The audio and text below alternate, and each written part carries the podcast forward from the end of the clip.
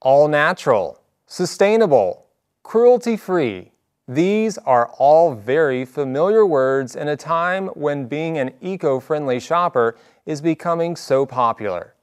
But what do they mean, and how do we know it's not all just a marketing scheme?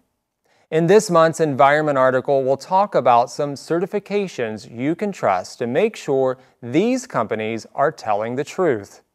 Then we'll give you some personal tips on what you can do when you're making those hard decisions in the grocery store aisle. Happy reading and thanks for joining Advanced Magazine on another adventure of discovery.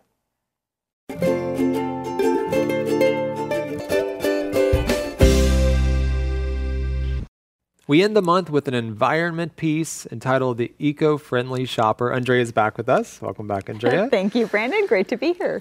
And Andrea, I think this is a topic that you find a lot of interest in. Is that true? Yes, okay. I do. I get kind of passionate about this. Okay. so, yes, I'm so glad I get to talk about this today. Well, what makes you passionate about it? Well, I think that as consumers, we really need to be mindful of what mm. we are actually purchasing.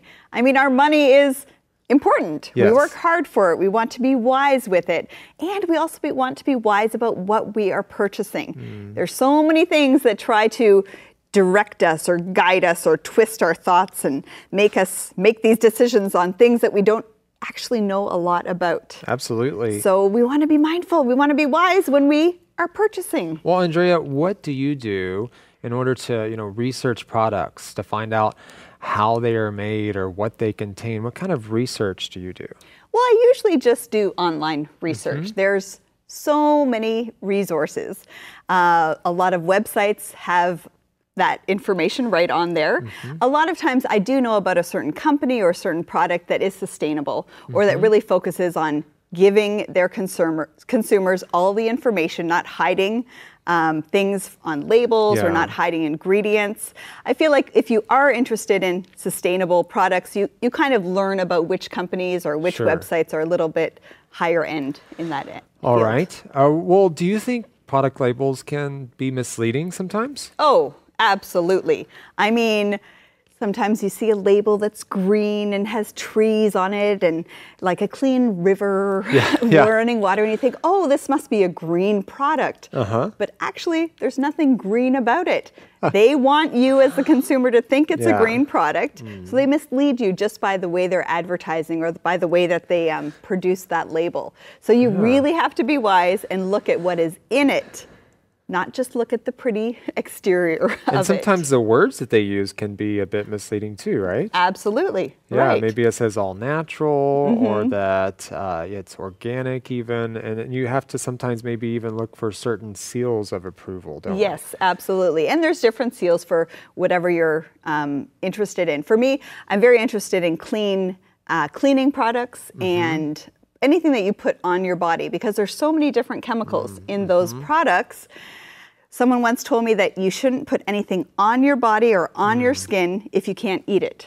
Yeah. Because your skin is your biggest organ, right? So you want to make sure that whatever is being absorbed into your skin is healthy mm. and will help you and not toxic and, and pull you down. It's a good rule of thumb. Well, Andrea, do you have any tips for shoppers who are looking for sustainable products? Well, I really learn a lot from different bloggers mm. who are mm-hmm. Um, well, very educated in this right. area. Yeah. I do have a friend who actually owns a clean cleaning product business, and mm. she's directed me to several okay. companies that are are known for being truly sustainable. Mm. So I think just asking around, you know, asking people who might be interested in this type of thing, going to a store that you know sells sustainable products and asking more about it or, mm. or asking if they have any tips for you. Or read Advanced Magazine, right? Absolutely, yes. This article as we end out the month. We thank you for joining us for this month of Insights. Thank you, Andrea. This is your first month yes, on Insights. And we thank you so much for giving us your thoughts on these subjects. Well, we hope to see you all next next time here on Advanced.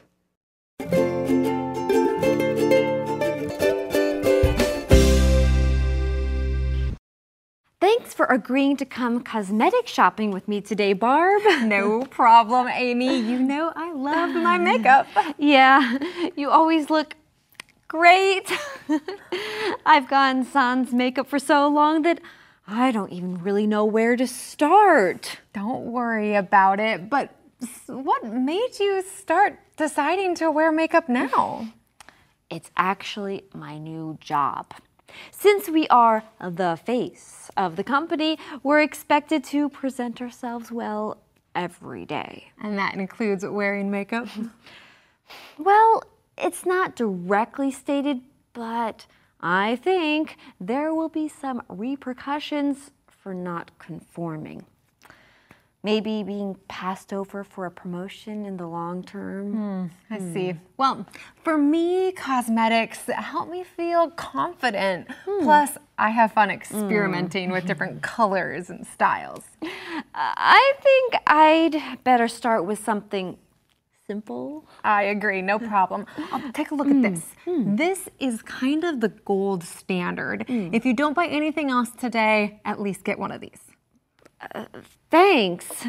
It's hard to know which products are all the best with all the buzzwords on the labels. Yeah, you need to be careful. Some things have a lot of harmful chemicals, and- hmm. and they may have been tested on animals or created in ways that aren't environmentally sustainable. Wow. You've really done your due diligence. I try to be a conscientious shopper. I want to support products hmm. that are good for us and good for the planet. So, how do you make an informed choice? Well, definitely look at the ingredient list. And also, you can check the websites of particular brands and see their sourcing and manufacturing process. Wow. I don't know if I have time for that. I understand. That's why I'm here. Oh, you uh-huh. should try on this lipstick. I think the color would be great for you. what? It's bright orange. Won't I look like a clown? Amy, you said you trusted me, didn't you? Here,